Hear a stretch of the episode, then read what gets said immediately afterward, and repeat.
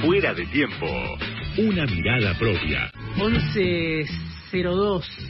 11 casi 03. Buenas noches a toda la gente que nos escucha en distintos lugares del país, en distintos rincones del país, a esta hora de este martes 7 de marzo. Y un saludo también a todos los que nos escuchan y escuchan en general este programa, este editorial en diferido a través de Spotify, a través de el resto de las plataformas de fuera de tiempo, que es un programa que arranca hoy en Radio con Voz, pero que ya lleva más de cinco temporadas, cinco años, este es el sexto al aire, y un programa de radio que tiene análisis político, que tiene entrevistas, que se ocupa de la coyuntura política, pero que trata siempre de pensar la política en relación a la economía, al poder económico y también a la situación social. En esa composición entra la política cuando se trata en este espacio que, como decía ya, lleva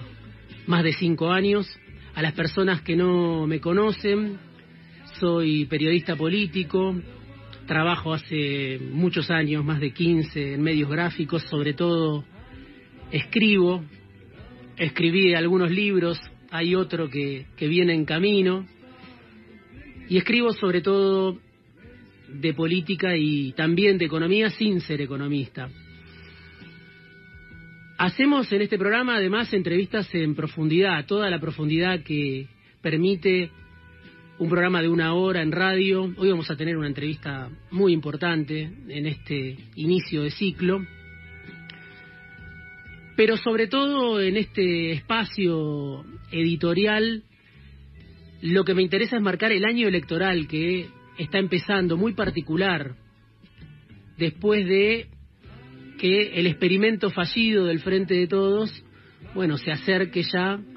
a su ciclo final, a su último año, fallido según la definición de los propios miembros de la coalición de gobierno, del propio Frente de Todos, algo no salió en el Frente de Todos como se pensaba, no hace más,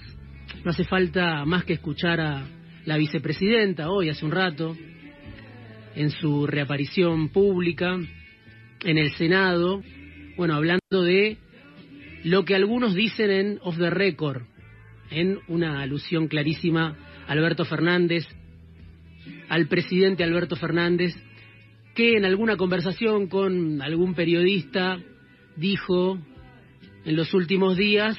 que si gana la interna, la gran paso, la hipotética gran paso que está pensando Alberto Fernández dentro del Frente de Todos, bueno, si él gana, va a terminar con 20 años de kirchnerismo, va a dar vuelta la página,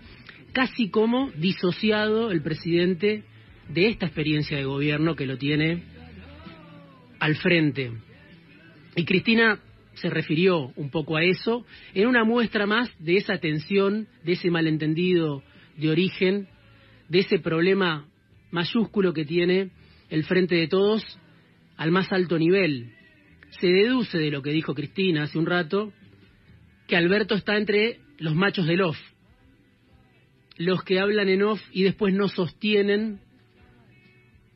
a cara descubierta o en público lo que dicen a grabador apagado. Alberto Fernández, candidato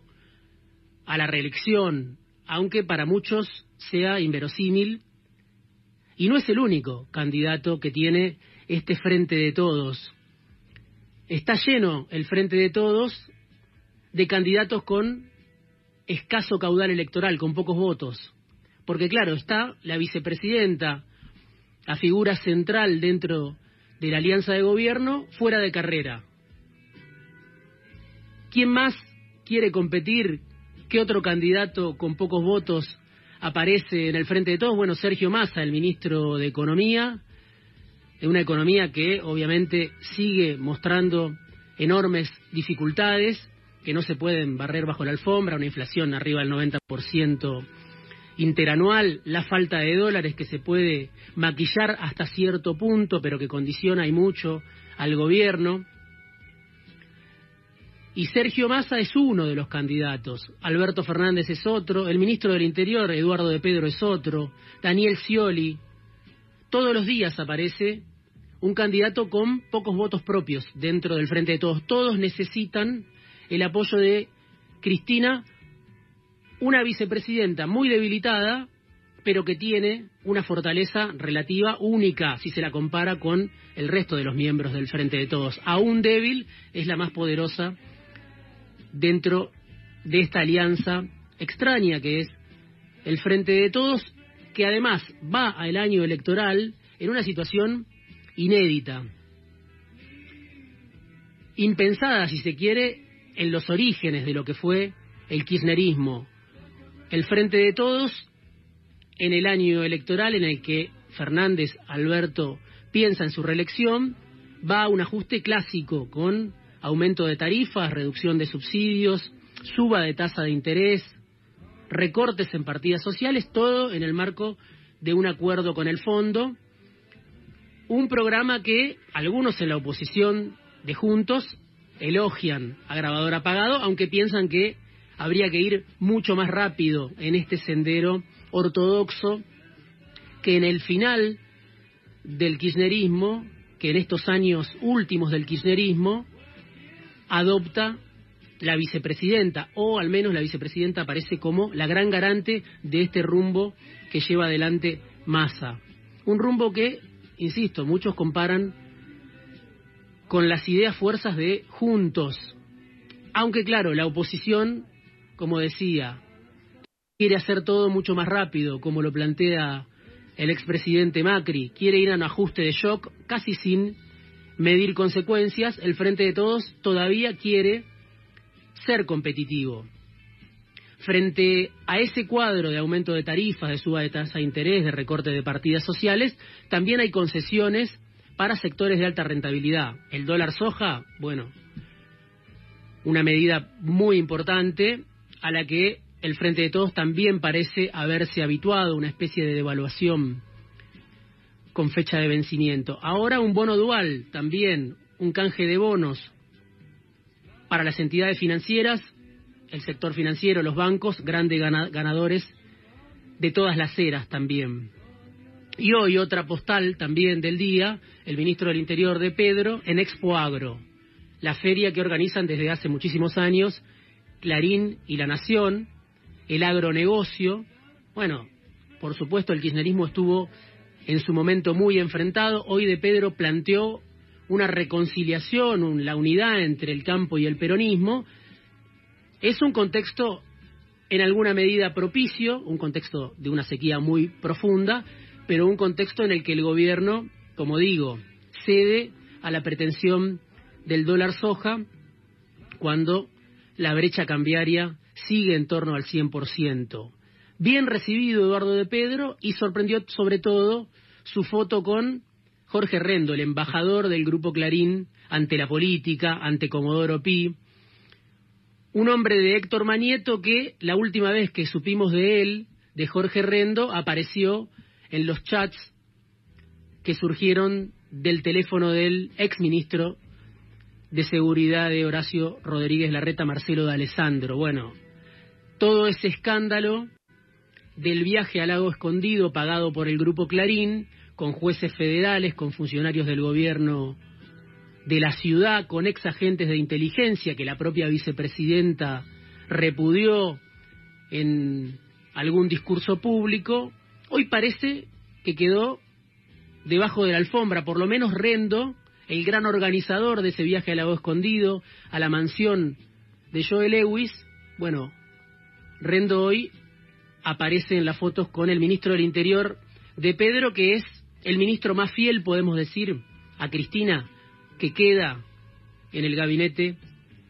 de Alberto Fernández. Sorprende porque, claro, Cristina es la líder de este espacio que lleva 20 años en la política, es la jefa del ministro del Interior, renunció a ser candidata o dijo no puedo ser candidata en estas circunstancias y dio entre sus argumentos, bueno, a esta mafia, según ella la describía, que opera casi al margen del Estado de Derecho. Bueno, hablaba la vicepresidenta con nombre y apellido del Grupo Clarín, de Héctor Manieto, de Jorge Rendo, el que hoy apareció junto a Eduardo de Pedro en Expo Agro, en el corte de cintas donde también estuvo otro directivo muy importante de Clarín, que es José Aranda. Esta composición de la clase política entrando al año electoral coincide con lo que decía antes, una inflación que está arriba del 90%, que no hace falta que se la cuenten a nadie en la Argentina, una temporada de aumentos que ya comenzó en el transporte, en la luz, en el gas, en los alimentos, ni hablar, inflación de 6% que muchos piensan va a reeditarse en la próxima medición. Y claro, un salario social, un salario real devastado. La caída del poder adquisitivo que lleva por lo menos cinco o seis años, algunos piensan más desde la devaluación de Axel Kisilov en 2014 para acá. En ese contexto se da la inflación récord con salarios pulverizados. Y bien en estas elecciones, por eso, quizá por todo esto, en un marco de escepticismo general que yo creo es solo comparable al de 2003, a la salida de la crisis, del estallido de la convertibilidad, y va madurando a nivel social la sensación de que las dos coaliciones de gobierno tienen diferencias internas muy profundas, tanto una como otro, el frente de todos juntos, las que vienen de alternarse en el poder, y no tienen claro ninguna de las dos cómo salir de esta crisis prolongada. Parece ser que el escepticismo se explica por esa conclusión que muchos hoy tienen a nivel social. En medio de la polarización aparece la falta de entusiasmo, se impone el fin de la inocencia, el fin de las infancias políticas, y tal vez por esa falta de horizonte, de perspectiva, es que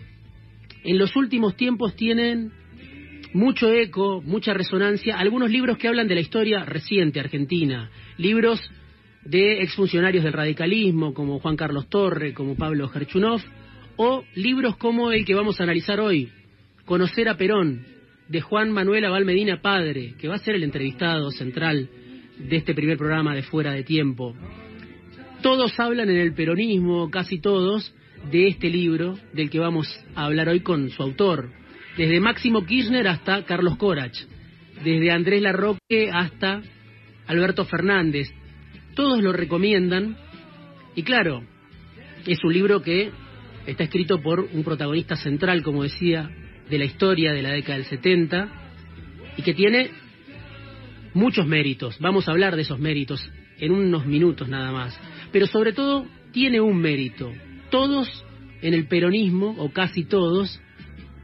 lo interpretan a su favor a este libro, Conocer a Perón, escrito por Juan Manuel Abal Medina. Todos lo leen y creen que es Perón el que les da la razón.